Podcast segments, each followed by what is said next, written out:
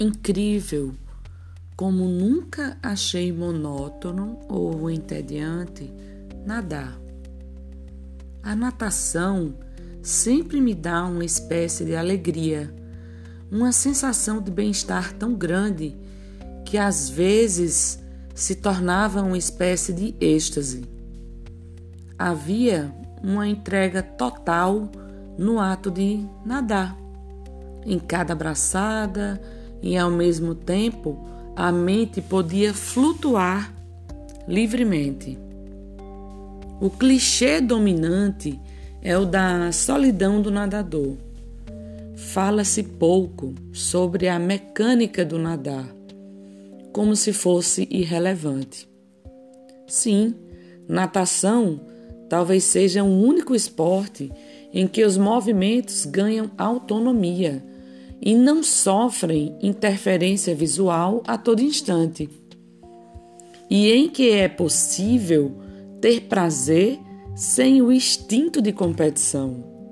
E mesmo que haja competição, ela é deliciosa, porque é em equipe.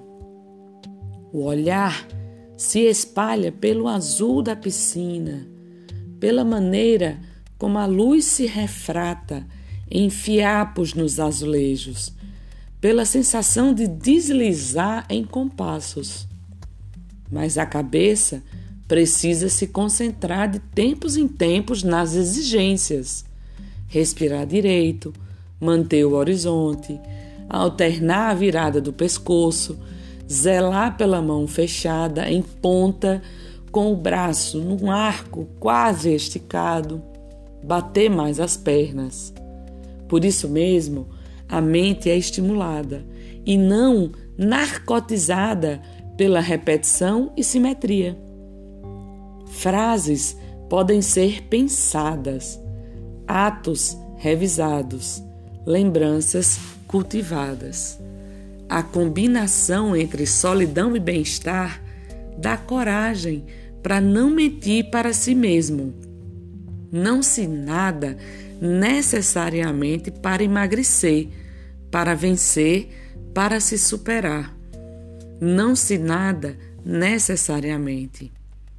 Tampouco se nada por fuga, por terapia que só busca quem nela se oculta. Nada-se para viver melhor.